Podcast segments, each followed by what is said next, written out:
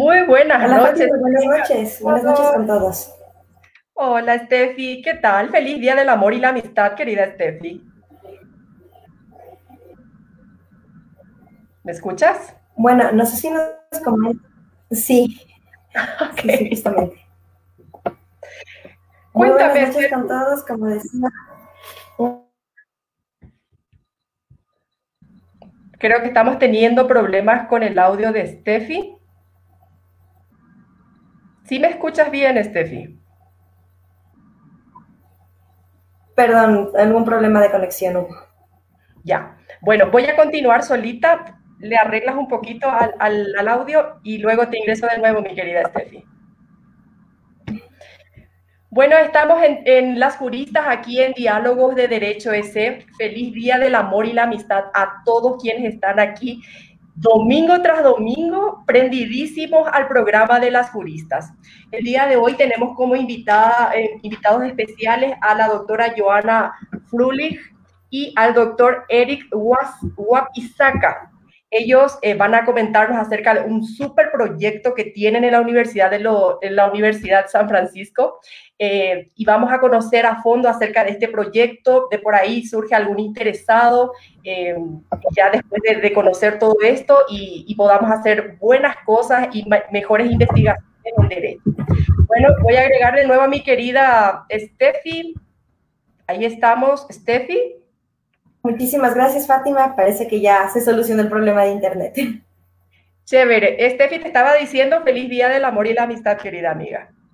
Un feliz día para ti, a mí y para todas las personas que nos están viendo la noche de hoy. Muchísimas gracias. Bueno, ¿qué tal si vamos ahora directamente al segmento, la cápsula notarial de la semana con el doctor Paul Arellano? Bienvenido, doctor Paul Arellano. Muchas gracias, buenas, buenas noches con todos. Muchas gracias, Fátima. Muchas gracias, Steffi, por eh, ese recibimiento. Igualmente deseándoles un feliz día del, amor y la amistad. ¿Qué les parece si empezamos con, en este día me parecería importante poder tratar eh, con ustedes el tema del matrimonio y la unión de hecho? Eh, ¿Qué debemos saber nosotros respecto al matrimonio y la unión de hecho? Bueno, lo más importante es que las personas menores de 18 años no pueden contraer matrimonio. En el Ecuador, para poder contraer matrimonio, es necesario tener más de 18 años. También debemos tener en cuenta sobre las obligaciones mutuas que tienen los cónyuges o convivientes de unión de hecho. Esto está en el artículo 136 del Código Civil que establece que los cónyuges o convivientes de unión de hecho están obligados a guardarse fe, socorrerse y ayudarse mutuamente en todas las circunstancias de la vida. El matrimonio se constituye sobre la base de la igualdad de derechos y deberes de ambos cónyuges. Entonces, me pareció muy importante tomar en cuenta esta disposición legal en este día tan especial respecto del matrimonio y de la unión de hecho.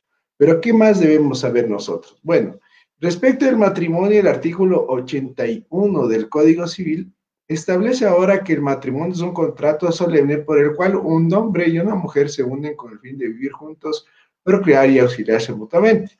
Esto fue reformada, esta disposición, eh, fue declarada inconstitucional eh, respecto de eh, el hombre y una mujer. Entonces, por esta sentencia de la Corte Constitucional del Ecuador, ahora se reformó y el artículo 81 establece que el matrimonio es un contrato solemne por el cual dos personas se unen con el fin de vivir juntos y auxiliarse mutuamente. Es decir, se eliminó hombre y una mujer. Esto está eh, mediante la sentencia número 1018 CN 19, publicada en el registro oficial eh, del 8 de julio del 2019, donde ustedes pueden revisar esta importante reforma. Es decir, en el Ecuador existe el matrimonio igualitario, al igual que la unión de hecho. La unión de hecho está regulada en el artículo 222 del Código Civil y establece que es la unión estable monogámica entre dos personas libres de vínculo matrimonial, mayores de edad, que formen un hogar de hecho. Genera los mismos derechos y obligaciones que tienen las familias constituidas mediante matrimonio y da origen a una sociedad de. La unión de hecho podrá formalizarse ante autoridad competente en cualquier tiempo. ¿Qué es lo que debemos saber de la unión de hecho? Es que la unión de hecho empieza desde el momento mismo en que las personas deciden vivir juntos, más no desde que se eh, solemniza en una notaría, porque recordemos que podemos hacer el reconocimiento de la unión de hecho en la notaría más cercana, pero los efectos se retrotraen a la fecha en la que la pareja decidió vivir juntos y sus efectos económicos, sus efectos legales, se rigen desde la fecha en que las personas decidieron vivir juntos. No es necesario que se tenga que probar que se haya vivido por un tiempo determinado, como antes sí se lo establecía, que debía probarse el, haber vivido por lo menos dos años, pues esto ya fue eliminado y ahora solamente eh, pueden estar viviendo desde el, día anterior y ya no es necesario que haya un tiempo mínimo. Más para efectos jurídicos, para eh, demostrar eh, si es que necesitamos realizar un juicio para demostrar la existencia de la unión de hecho, ahí sí debemos remitirnos al artículo 223 del Código Civil y ahí sí debemos probar que eh, esta unión de hecho eh, fue por dos años. Ahí tendremos que presentar testigos, en fin, si es que hay hijos y todo. Pero si vamos a ir a la notaría a hacer la solemnización de la unión de hecho, pues no necesitamos probar ni testigos ni justificar que se vive con, con un determinado tiempo. ¿Qué es eh, lo que lo beneficioso, digamos, o ágil de hacer la unión de hecho en la notaría? Es que prácticamente es eh, una sola petición, comparecen eh, la pareja y se solemniza la unión de hecho. O sea, no es un trámite complicado que tome tiempo y pueden acudir a la notaría más cercana en donde pueden solemnizar la unión de hecho. Posterior a ello, debe inscribirse esta solemnización de la unión de hecho en el registro civil, ya que recordemos que la unión de hecho es un estado civil, es considerado igual que el matrimonio, surte los mismos efectos que el matrimonio y por ende debe inscribirse en el registro civil. Una vez inscrita, cada eh, conviviente solicitará una nueva cédula en la que ya le saldrá su estado civil en unión de hecho con. Es decir, en vez de estar casado con, va a salir en unión de hecho con. Eh, es importante tener en cuenta que surte los mismos efectos que es el matrimonio.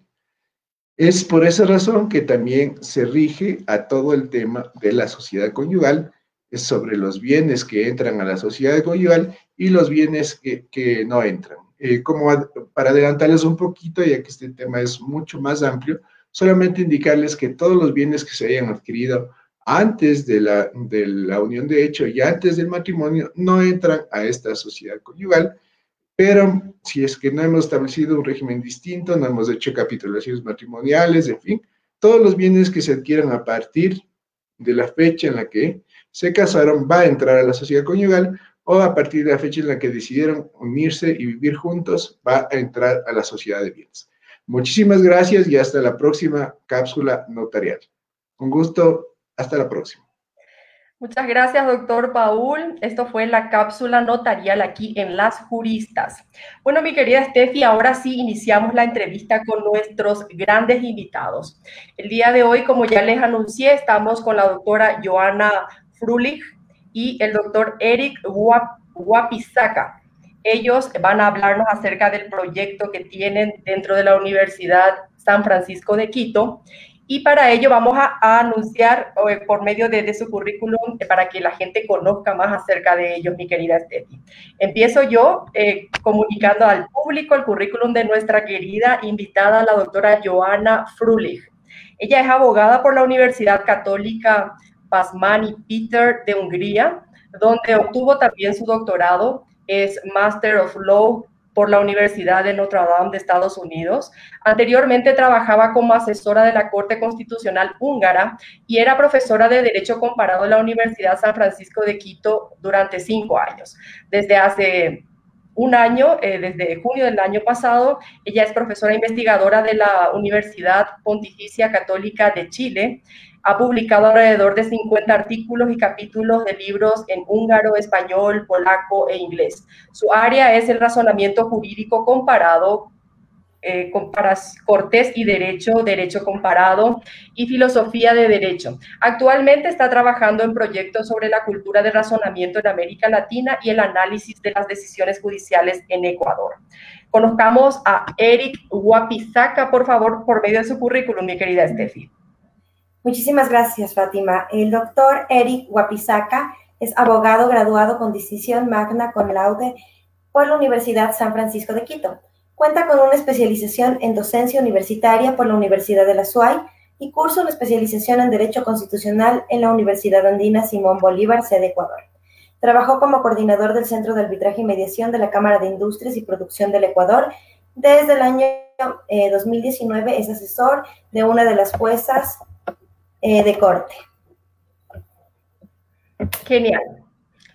Entonces, eh, Joana y Eric están aquí para acompañarnos en las juristas y van a hablarnos acerca del control académico de las decisiones judiciales, la cultura de razonamiento de la Corte Constitucional Ecuatoriana y la perspectiva para el futuro un tema bastante interesante. Salimos de lo cotidiano, de hablar de así de, temas comunes, como, como lo hemos hecho en anteriores programas. Hoy vamos a, hablar de, temas de investigación, de temas que, a muchos abogados también interesa, porque el ejercicio del derecho no es solamente llevar procesos, sino también investigar a profundo, eh, con profundidad, mejor dicho, eh, cada tema que, nos, eh, que nos toque realizar durante la profesión, mi querida Steffi justamente Fátima y siempre eh, son temas de gran aporte para todos los profesionales y también de todas las personas comunes de llegadas al derecho que en alguna etapa de nuestra vida siempre estamos necesitando.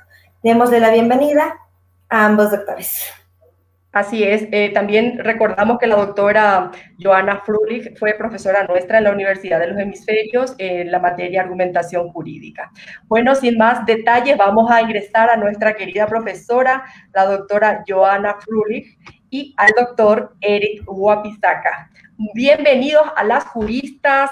Tengan ustedes muy buenas noches. Buenas noches. Buenas noches. Qué gusto tenerlos aquí en las juristas.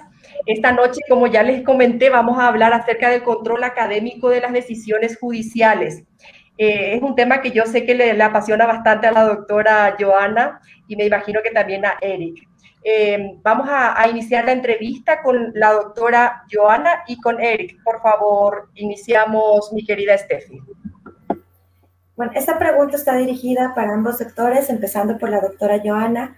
Eh, si nos pueden eh, indicar, por favor, qué significa el control académico de las decisiones, por qué es deseable, bueno y útil. Muchas gracias.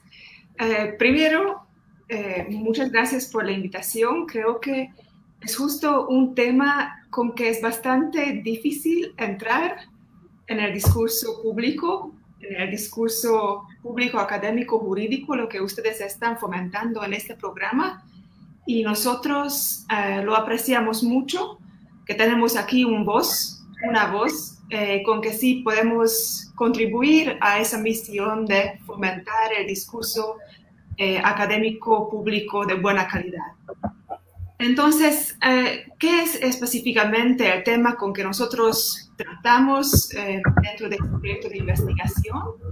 Lo que hacemos es eh, un, cierto tipo de control académico sobre las sentencias judiciales, las decisiones judiciales. Pero primero, tal vez lo más importante es qué significa exactamente eso, control académico de decisiones judiciales qué tipo de control puede ejercer eh, un, profesor, ¿no? Y la verdad es que es un, tipo de control, es una actividad bastante importante eh, que puede legitimizar o, en el caso negativo, digamos, puede deslegitimizar la actividad judicial eh, en un país.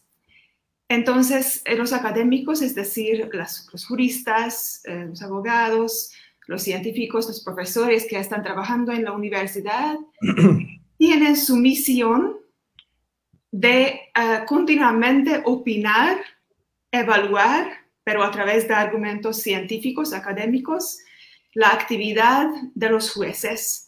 ¿Y cuál es la actividad principal de los jueces? son escribir las sentencias, justificar las decisiones concretas que están tomando. Y entonces, si los jueces son independientes, si las cortes son independientes, ¿quiénes van a controlar los jueces? Obviamente, otros independientes, que son los profesores, que son los académicos, eh, que, bueno, somos nosotros, eh, en ese caso muy concreto. ¿Y por qué tenemos que controlar, controlar en ese, sentido académico los jueces o las cortes? Eh, porque justo en nuestro tiempo contemporáneo, en lo que estamos viviendo, las cortes tienen un rol muy importante, un, rol muy crucial eh, en, dar la dirección a la sociedad en varios temas de, eh, política pública en varios temas que, que se relacionan con la gente directamente con sus vidas. Están tomando decisiones sobre medicamentos, sobre pensiones, eh, sobre ah, elecciones. Entonces, ahora en nuestro tiempo hay una necesidad aún más de expresar opiniones y argumentos científicos, académicos sobre las actividades de los jueces. Bueno, buenas tardes con todos. Es un honor esta invitación. Eh, un saludo a todos los oyentes de Diálogos de Derecho. Yo quisiera enfatizar dos puntos que Joana ya los explicó en forma bastante general y es, en primer lugar, cuál es el rol que ocupa actualmente la Corte Constitucional, no solo la Corte Constitucional, sino todos los órganos de cierre de los diversos países de Latinoamérica y el mundo. En primer lugar, em, se debe entender que la visión tradicional es que únicamente los, la Corte y los jueces tienen función de fungir como árbitros. Esto quiere decir que únicamente tienen que verificar si es que se aplicó unas normas preestablecidas. Ahora bien, hay tres funciones que se han ido dinamizando respecto de qué es lo que puede hacer la Corte. El primero es el rol contramayoritario, que es fungir como un legislador negativo, que es apegarse estrictamente a lo que dice el texto constitucional. También ha aparecido actualmente un rol representativo, que es entender cuál ha sido la interpretación que tienen los jueces respecto a los sentimientos de mayoría. Podría acotar que un caso bastante reciente, bastante latente, es el caso de la consulta popular del agua, en el que la Corte Constitucional dio un dictamen favorable eh, de una consulta popular para eh, respecto a la provisión minera en Cuenca. De igual forma, la Corte tiene un, podría llegar a tener un rol iluminador. Ello implica que puede ser que haya ciertos temas, ciertos eh, que sean coyunturales, pero que las mayorías políticas o que las mayorías eh, de la población no estén de acuerdo. Por ejemplo, el caso del matrimonio igualitario en Estados Unidos, que aquí la Corte lo que quiso hacer, lo que pretendió hacer es un mayor, darle un mayor alcance a ciertos derechos y avances. También se debe entender, en segundo lugar, que la Corte es un órgano de cierre, es decir, varios conflictos judiciales, políticos, electorales inclusive, van a terminar en conocimiento de la Corte. Yo quisiera acotar un caso que es muy similar a la coyuntura actual que estamos viviendo, que es el caso Bush versus Al Gore en los Estados Unidos. En esto había una, se dio en el marco de las elecciones entre Bush y Al Gore, que fueron bastante disputadas en Estados Unidos. En específico, en Florida hubo un margen de votos muy cerrado y ambos candidatos empezaron a hacer solicitudes judiciales para que se dé un reconteo. No obstante, eh, la Corte Suprema, cuando llegó en conocimiento, decidió desestimar las acciones y proseguir, decir, ya no vamos a hacer más reconteos y vamos a declarar que Bush es la persona que ganó en los Estados Unidos. Excelente. Bueno, están, eh, ambos doctores están interviniendo en esto porque son eh, los protagonistas del proyecto que tienen la Universidad de la Universidad San Francisco de Quito, en la San Pancho, como lo conocen aquí normalmente. Bueno, eh, otra vez vamos a hacer una preguntita para, para, conocer más acerca de este proyecto a la doctora Joana y al doctor Eric. ¿Qué podrían decirnos acerca de, o darnos algunos ejemplos en, en cuanto a la actividad académica? ¿De qué sirvió esta actividad académica eh, a la población o, o, a los juristas, mis queridos doctores? Empecemos con Joana. Sí, muchísimas gracias, Fátima. Sí, es importante, ¿no? Porque alguien puede pensar, uno puede pensar que, bueno, todo es muy, muy bonito lo que estamos diciendo, pero ¿cómo, cómo se relaciona exactamente esa actividad de control académico de las sentencias judiciales? Eh, ¿cómo, ¿Cómo va a ayudarnos exactamente? ¿Dónde está exactamente esa extra que, que nosotros estamos haciendo? Entonces, es muy importante mencionar que al, menos hay dos diferentes, dos direcciones eh, contrapuestas en que, en que esa, esa, relación existe entre la academia y las cortes, sus decisiones, obviamente.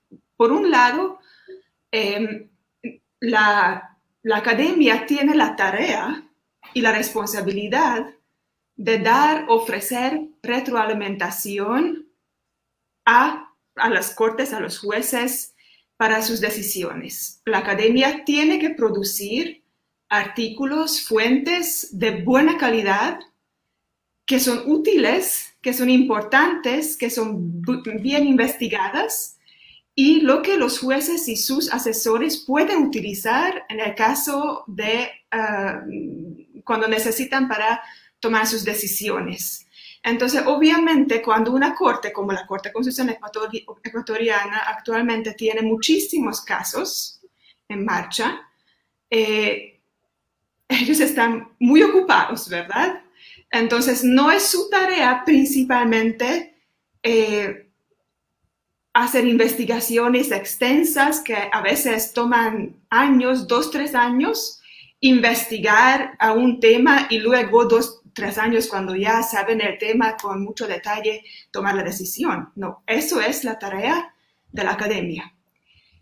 Eso es una relación muy importante. Y luego hay un output cuando la academia vuelva a opinar evaluar, criticar constructivamente eh, las sentencias que salen de las cortes.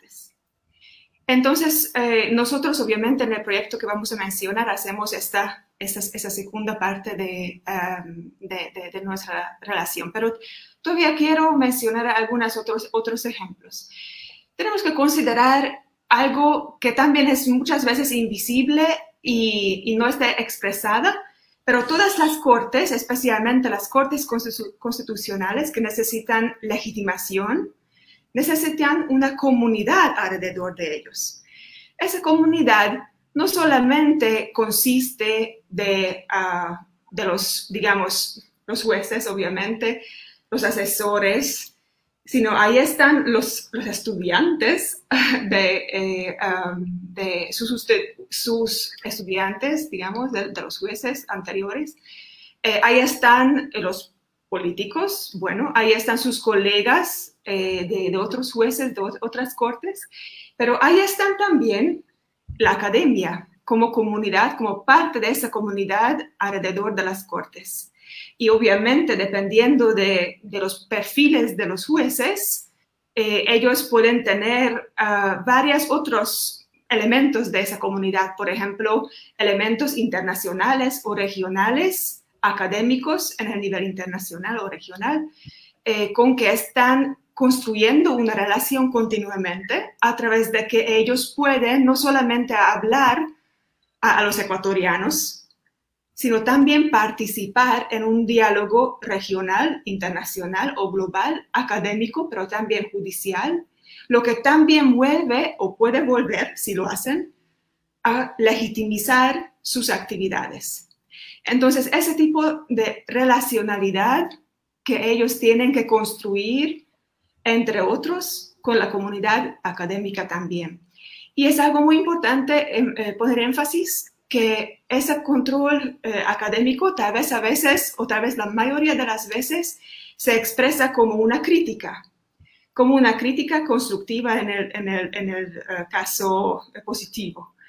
Pero no puede pasar nada mejor con la Corte que estar criticada constructivamente, porque, es, porque si, si nadie habla de la Corte y si nadie habla sobre eh, cómo qué es lo que la Corte tal vez falta hacer, qué es lo que la Corte no está haciendo, qué es lo que la Corte está haciendo mal o, o ahí falta argumentos o eso no es la dirección. Esos, eh, esas opiniones, comentarios eh, son muy, muy buenos y legitimizan, eh, incluyen en, en, este discurso académico y lo que necesitan para su legitimización de largo plazo. Excelente.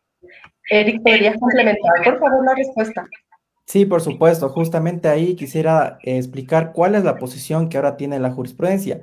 Anteriormente, en la Constitución de 1998, la jurisprudencia constitucional, yo podría decir, estaba prácticamente muerta. Únicamente cuando la Corte, el Tribunal Constitucional emitía una sentencia, lo hacía respecto del caso concreto. Ahora bien, desde la Constitución del 2008, nosotros nos guiamos por el sistema de presente. Es decir, cada sentencia que dicta la Corte Constitucional tiene efectos obligatorios, no solo para los jueces en siguientes casos, sino también para los servidores públicos y para los privados. Esto emiten reglas que son de obligatorio cumplimiento. Eh, es importante rescatar también que las Cortes Constitucionales en su seno son órganos colegiados, lo que implica que, por ejemplo, en el caso ecuatoriano o en el caso americano hay nueve jueces. Entonces, posiblemente estos nueve jueces es muy deseable que no tengan una misma visión del derecho, de cómo interpretar las normas y que la diversidad que tengan sea bastante rica.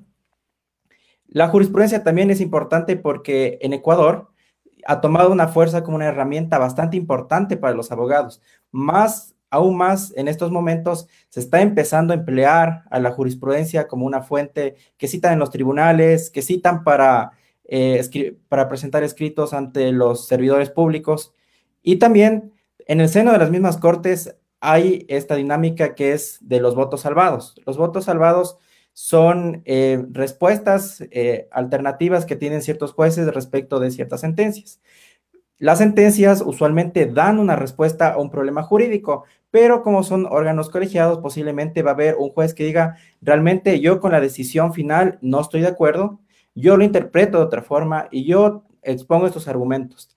También tenemos los votos concurrentes, que son también bastante valiosos. Los votos concurrentes dicen, a ver, a ver, yo estoy de acuerdo, con la decisión final.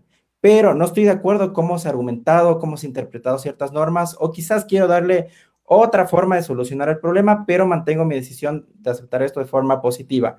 Yo quisiera rescatar que la Corte Constitucional actual ha hecho este ejercicio bastantes veces, es bastante rico para entender que no solo afuera de las Cortes se dan discusiones como interpretar ciertas normas, sino también adentro. Eh, quisiera rescatar un caso bastante reciente de la Corte Suprema de Estados Unidos, eh, la Corte Suprema de Estados Unidos eh, resolvió un caso respecto de eh, personas que tenía, que seguían el culto religioso católico romano en Nueva York. Estas personas tuvieron una previsión por parte del gobernador de New York de no acudir, de no aglutinarse como una medida para aplacar la pandemia de COVID. Ellos interpusieron varias acciones localmente, luego estatalmente, y la Corte Suprema finalmente resolvió, resolvió que en un ejercicio ponderativo, en realidad el derecho de libertad religiosa se superpone al derecho a, la salud. Sin embargo, hubieron varios votos salvados y varios votos concurrentes en lo que expusieron lo contrario. Estos ejercicios son bastante ricos para entender cómo la jurisprudencia ahora es una fuente de derecho objetivo, es una fuente dinámica y es una fuente muy importante para todos los abogados y servidores públicos. Excelente, Eric. Bueno, algo que rescato bastante de lo que dijo la doctora y también Eric, eh, de la retroalimentación para las cortes. Qué importante que desde la academia podamos aportar al gran trabajo que realiza, la, eh, que realiza la Corte Constitucional, al menos aquí en el Ecuador. Bueno, siguiendo con, la entrevista, por favor, te, cedo la palabra, mi querida Steffi. Muchísimas gracias, Fátima. Eh, doctora Joana, esta pregunta es exclusivamente para usted. Eh, ¿Nos puede contestar, por favor, cuál es el objetivo del proyecto CORE y qué nos enseña sobre la, jurisprudencia de la Corte Constitucional Ecuatoriana? Sí, claro. Es, eh, podemos decir que es otro ejemplo real eh, en, la forma de una iniciativa académica, científica, lo que empezaba ya muchos años antes, creo que casi cuatro, años antes, la verdad, cuando todavía estaba trabajando en la, en la Universidad San Francisco de, de Quito. Eh, y ahí con varios estudiantes y profesores empezamos a analizar las sentencias de la corte actual, es decir, la corte mm, anterior, si podemos eh, ponerlo así, em, eh, la, la, primera composición de la Corte Constitucional Ecuatoriana. Y lo que empezamos a hacer es, primero, seleccionar las 40 sentencias más importantes de su jurisprudencia, tomando en cuenta, eh, en, cuenta todos los tipos de, casos. Eh, obviamente solo eh, hemos visto los casos que, que tienen argumentación constitucional, porque eso e, era y es nuestro tema, pero seleccionamos las 40 sentencias más, más importantes y a través de una serie de indicadores que son básicamente preguntas, las mismas preguntas sobre cada una de las sentencias, eh, haciendo notas de, las respuestas de, esas preguntas. Eh, tenemos básicamente una base de datos con números. Entonces es bastante exótico porque lo que estamos tratando de hacer es medir la calidad y medir el estilo de razonamiento constitucional de la Corte Constitucional Ecuatoriana. Entonces, eh, tenemos unos, dos y ex eh, sobre la jurisprudencia de la Corte Constitucional Ecuatoriana.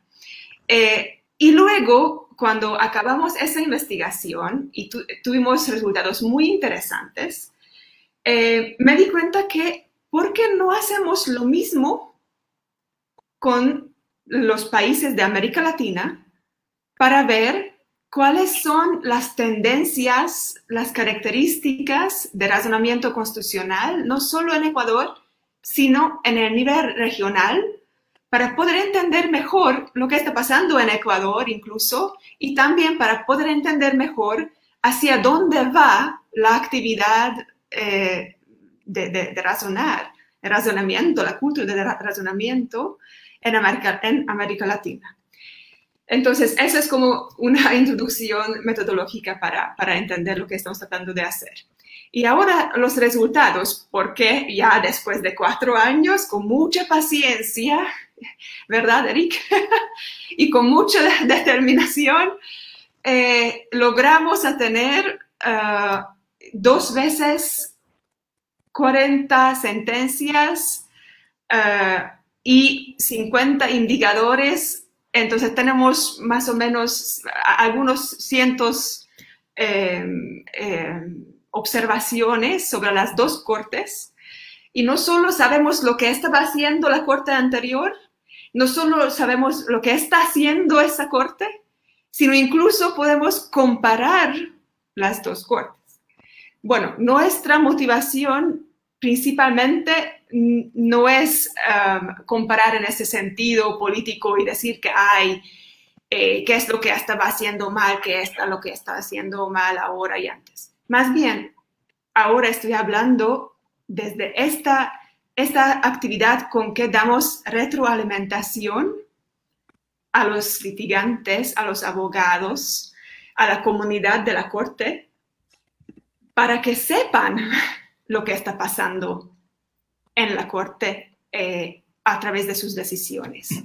Entonces, ¿cuáles son las características de la Corte, de la primera Corte, si podemos decir así? Lo que nosotros hemos descubrido es que los argumentos que ellos usaban mayormente fueron argumentos retóricos.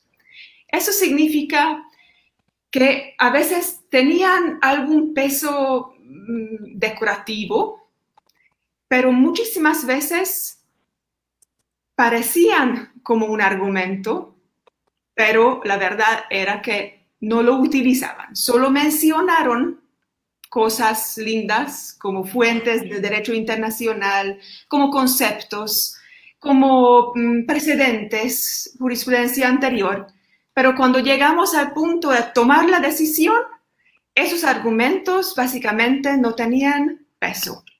Y, y no contribuyeron a la, decisión concreta, lo que significa que había una falta de coherencia entre la línea de pensamiento o, la línea de argumentación y la decisión final, que es algo bastante, que dice mucho sobre, sobre la autenticidad y la honestidad de la Corte.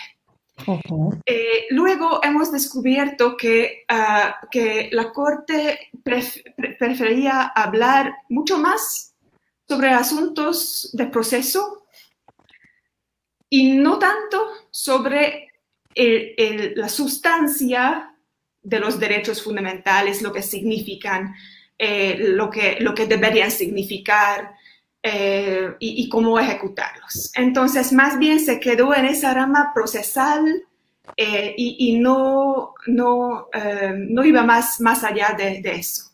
No entraba en esos asuntos importantes. Em, y bueno, sobre la, corte, la nueva corte tenemos eh, solamente un año de datos porque esa corte es muy joven, pero nosotros eh, queremos incluirla porque es muy importante y, lo que vemos es obviamente por, por muchísimos cambios que pasó, por ejemplo, por, por un cambio increíble de, de, los perfiles de los jueces, ¿verdad? Para empezar. Eh, los argumentos también cambiaron y es muy, es muy interesante que por el cambio de perfil de los jueces, subió el número de los, de los argumentos que usaron, por ejemplo, conceptos. Usan, usan, están usando ahora las, los jueces muchos más conceptos, es decir, leen mucho más, leen literatura académica mucho más que antes, eh, y usan derecho internacional eh, y derecho internacional de la, región y también internacional afuera de, la región muchísimo. Y usan muchos, es muy interesante, argumentos no jurídicos, como sociológicos mayormente. Entonces, podemos decir que esa corte cambió también su público y está hablando mucho más a la sociedad en general, quiere que la gente le entienda y quieren construir una relación eh, con, con, la sociedad. Em, bueno, entonces tienen un, estilo mucho más cosmopolita, eh, lo que también hay que, hay que ver, ah, hay que ah, pensar en, en, cómo evaluar eso, pero creo que estamos, ya no tenemos tiempo, entonces voy a devolver la, la, la palabra. Así es, doctora. Bueno, estamos ya lastimosamente pasaditos de tiempo, entonces vamos a ir ya directamente a la última pregunta, pero qué interesante esto del proyecto CORE. Ojalá que sigan adelante y lleguen lejos para, para que nuestras sentencias sean realmente de validez jurídica y con argumentos sólidos. Porque como usted dijo, doctora, la falta de conectividad entre los argumentos extensos que daban y lo que resolvían no tenía mucha mm, razonabilidad jurídica, vamos a decirle pero sin embargo ahora con la nueva corte nos dice que ya, ya utilizan nuevos conceptos, que utilizan derecho internacional de la región em, y también utilizan muchos argumentos sociológicos. Es algo, una novedad, por lo que las sentencias de, de la Corte Constitucional realmente son de, de, mucho interés para los juristas para aprender acerca de lo que, de la forma, la nueva forma de argumentar que tienen estos jueces constitucionales. Bueno, eh, ¿cuál sería entonces la misión de, de esta iniciativa de la Universidad San Francisco con el proyecto CORE y cómo piensan que ella va a poder contribuir a la solución de, los problemas jurídicos en el Ecuador. Eh, la pregunta va dirigida para ambos. Ya. En primer lugar, yo quisiera rescatar que estamos en un momento oportuno para transformar el rol del abogado. Nuestra cultura jurídica usualmente nos orienta a ser 24/7, 365 días del año, solo litigantes, solo administradores de justicia, solo políticos, solo empresarios, pero podemos tener también un rol como investigadores. Esto es lo que queremos promover. Por ejemplo, una persona que hace derecho corporativo va a estar muy familiarizado cómo se manejan las dinámicas de competencia y también cómo la economía choca y colisiona con el derecho. Un administrador de justicia también en los casos que vaya resolviendo diariamente va a entender cuáles son los principales problemas jurídicos de la interpretación de las normas y también los litigantes, desde sus frustraciones, sus problemas, sus éxitos, pueden darnos una crónica de cómo están funcionando. Tenemos actualmente, creo yo, tres eh, medios de comunicación o formas de hacer academia principalmente disponibles. En primer lugar, los journals o revistas jurídicas. Estas principalmente tienen varias ventajas porque su rigor académico es bastante grande, dado que pasan por un proceso rigurosísimo de revisión por pares. Siempre creo yo que es importante tener esta visión de otra persona que te revise tu trabajo académico y es un par ciego. Esa persona te va a dar retroalimentación en cuanto a la forma y al fondo y esto es bastante deseable. Sin embargo, para todas las personas que no conocemos la metodología jurídica, que no tenemos la destreza de escribir, que no sabemos manejar muy bien los sistemas de fuentes, puede ser un problema. Luego, tenemos los blogs. Los blogs son bastante interesantes porque podemos personalizarlo a nuestra forma, a nuestra medida, pero el problema es que realmente pierden el rigor académico en muchos casos. También tenemos los medios de comunicación, por ejemplo, escribir una editorial. Sin embargo, aquí nuestra audiencia va a ser bastante amplia. Esto es una desventaja, dado que no podemos apuntar a hacer un texto muy largo, muy jurídico, muy cargado de análisis argumentación, sino que tendrá que ser para una audiencia más general. Y nuestra propuesta con USFQ, los Working Papers, es justamente mezclar las ventajas que tiene un journal, las ventajas que tiene un blog para consolidar un nuevo proyecto. Este proyecto, primero, tendría la intención de rediseñar el discurso público y académico en torno a todo el derecho en el país, resaltando siempre que vamos a ser honestos, vamos a tener calidad y diversidad de opiniones.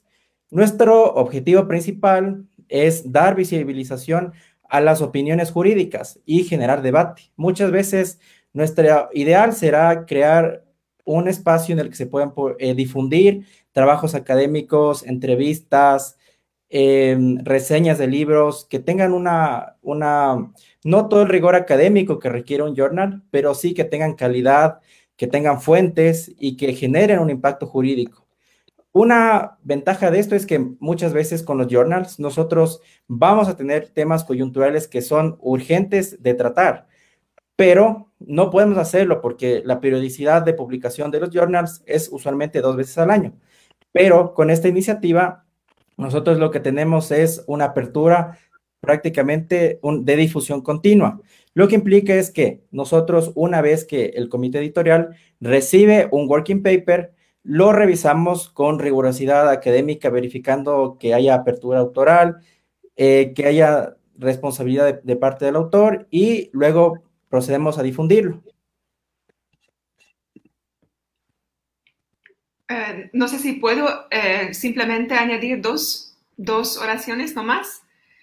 Eh, lo que sería entonces que, si ustedes lo que nos están escuchando en esta noche, noche de, festejar el amor y amistad, si están tan, tan, con tanta suerte, entonces por favor, eh, si, quieren contribuir a, ese trabajo de transformar eh, el discurso académico y el discurso público y tienen una, una opinión eh, de, buena calidad con argumentos que, no necesariamente ah, quieren perder en, publicar solo en Twitter o, Facebook, pero no tienen tiempo para escribir una, un artículo en cualquier law journal, escriban a nosotros al usfq.lwp.gmail.com eh, y nosotros con mucho gusto lo publicamos.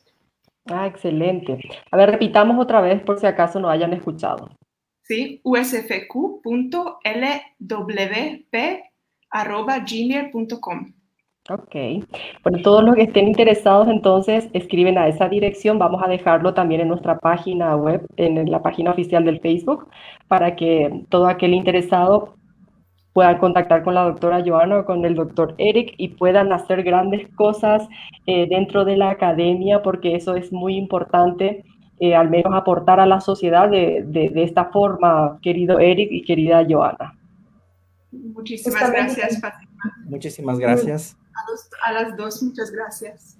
Ok, bueno, entonces, eh, mi querida Steffi, te, cedo la palabra. Sí, muchas gracias. Justamente, no se pierdan esta gran oportunidad. Eh, no siempre publicar es fácil, entonces ya tienen un buen contacto. Eh, aprovechen en realidad la oportunidad de estos grandes profesionales. Si el doctor Pierre está escuchando, por favor, recuerde que publicar no es fácil. ¿no? ok. Bueno, entonces despedimos a... ok. Eh, bueno, la doctora Joana está comunicándose con nosotros desde Chile. Eh, está ahí con el doctor Pierre, me imagino. Un saludo cordial al doctor Pierre Paolo Pigosi. Y Eric nos acompaña desde Quito, me imagino, ¿verdad? Actualmente desde Cuenca. Desde Cuenca, ok. Ah, mira qué lindo. La vez pasada tuvimos a un invitado cuencano también. Claro, bueno, yo soy cuencano, pero vivo en Quito. Ah, qué chévere. Buenazo. Bueno, yo soy paraguaya y vivo en Quito. Tenemos una diversidad aquí. Bueno, eh, saludos cordiales a todos los que estuvieron prendidísimos. Eh, quisimos demostrarles eh, que desde la academia también se pueden hacer grandes cosas, que hay mucho trabajo por hacer. Y por eso expusimos el día de hoy el trabajo de la doctora Joana y el doctor Eric, quienes, a pesar del trabajo, del inmenso trabajo que tienen, dedican un tiempito a la investigación para que nuestras sentencias sean mejoradas, para que el trabajo de, los asesores de la Corte sean facilitados por medio del trabajo académico. Bueno, eh, sin más, eh, despedimos a la doctora Joana y al doctor Eric y agradecerles infinitamente por haber estado el día de hoy aquí en Las Juristas. Muchísimas gracias. Que tengan una linda noche a los dos. Muchas gracias. Eh, entonces los despedimos hasta otra próxima oportunidad y damos ahora eh, apertura a la doctora Cristina Pintos, quien nos estará eh, comentando acerca de, del mismo tema en la sección El comentario jurídico de la semana. Mi querida Steffi, si quieres presentarlo un ratito. Justamente Hoy tenemos el honor de tener como invitada a una excelente profesional, la doctora Cristina Pinto. Eh, como mencionó Fátima, nos va a estar ayudando el día de hoy en el comentario jurídico de la semana. Doctora, muy buenas noches. ¿Cómo se encuentra usted? Bien, muchas gracias, Steffi, Fati. Qué honor poder compartir con ustedes un momento esta noche. Les agradezco por la invitación y, bueno, mi felicitación por los invitados que intervinieron antes que yo. Realmente es un honor eh, haberles escuchado y pues siempre aprendemos de ellos. Eh, les agradezco por la invitación y quiero compartirles con ustedes el comentario jurídico de la semana que gira en torno a la motivación de las resoluciones judiciales. Es un dato importante para todos. En el sistema ideal jerárquico existe un orden sistematizado y gradual de normas, por lo que la obligatoriedad, el deber de motivar, proviene de los instrumentos normativos en donde se encuentra reconocido. La manera en que se han redactado las constituciones de los estados y las normas son una respuesta a la vulneración histórica de derechos. En ese sentido, entonces, positivizar la motivación como un deber es la manera de evitar el abuso del Poder Judicial o la falta de justificación suficiente en la toma de decisiones. Es contrario entonces al sistema ideal paritario, en donde este sistema da importancia al juez como creador del derecho. De modo que de ahí radica la importancia de la motivación en ese sistema. Esta diferenciación permite comprender que el sistema anglosajón se funda en la legitimidad y confianza que la ciudadanía tiene en los jueces como creadores del derecho. En el common law o ideal paritario, los jueces eran los encargados de desarrollar leyes, actividad que conforme pasa el tiempo se ha ido armonizando con la actividad legislativa. Sin embargo, siguen siendo los jueces quienes permiten conocer el impacto social de la misma a través de sus fallos mientras que el civil law o ideal jerárquico se ha debido instrumentalizar la confianza como una de las dimensiones de la seguridad jurídica. Es decir, que la confianza ha sido tutelada por medio de la norma, con la finalidad de establecer un orden jurídico y a su vez controlar y limitar la actividad judicial. De modo que la confianza en el sistema judicial se basa en el acoplamiento de las decisiones a un marco legal, lo que da seguridad jurídica y consecuentemente refuerza la confianza en el juez. Esa confianza no se deposita únicamente en la norma, sino que también se deposita en instancias superiores, que son en esencia las formadoras de jurisprudencia. Todo esto justifica entonces la obligatoriedad de los jueces frente a la motivación y la adecuación de sus decisiones a lo que establece la norma jurídica. No obstante, Es importante señalar que en Ecuador la motivación parte de una premisa de desconfianza en el sistema judicial, por lo que es necesaria la fundamentación de razones para evidenciar que las decisiones judiciales no sean arbitrarias. Muchísimas gracias. Este ha sido el comentario jurídico de la semana dentro del segmento Las juristas en compañía de grandes colegas y abogadas. Un saludo a todos. Muchísimas gracias, Cris. Y bueno, esto ha sido todo por hoy. Esperamos que hayan disfrutado eh, el, programa. Eh, las juristas ya saben todos los días domingos a las 19 horas. Eh, nos estaremos viendo muy pronto siempre con excelentes profesionales que aportan a la academia.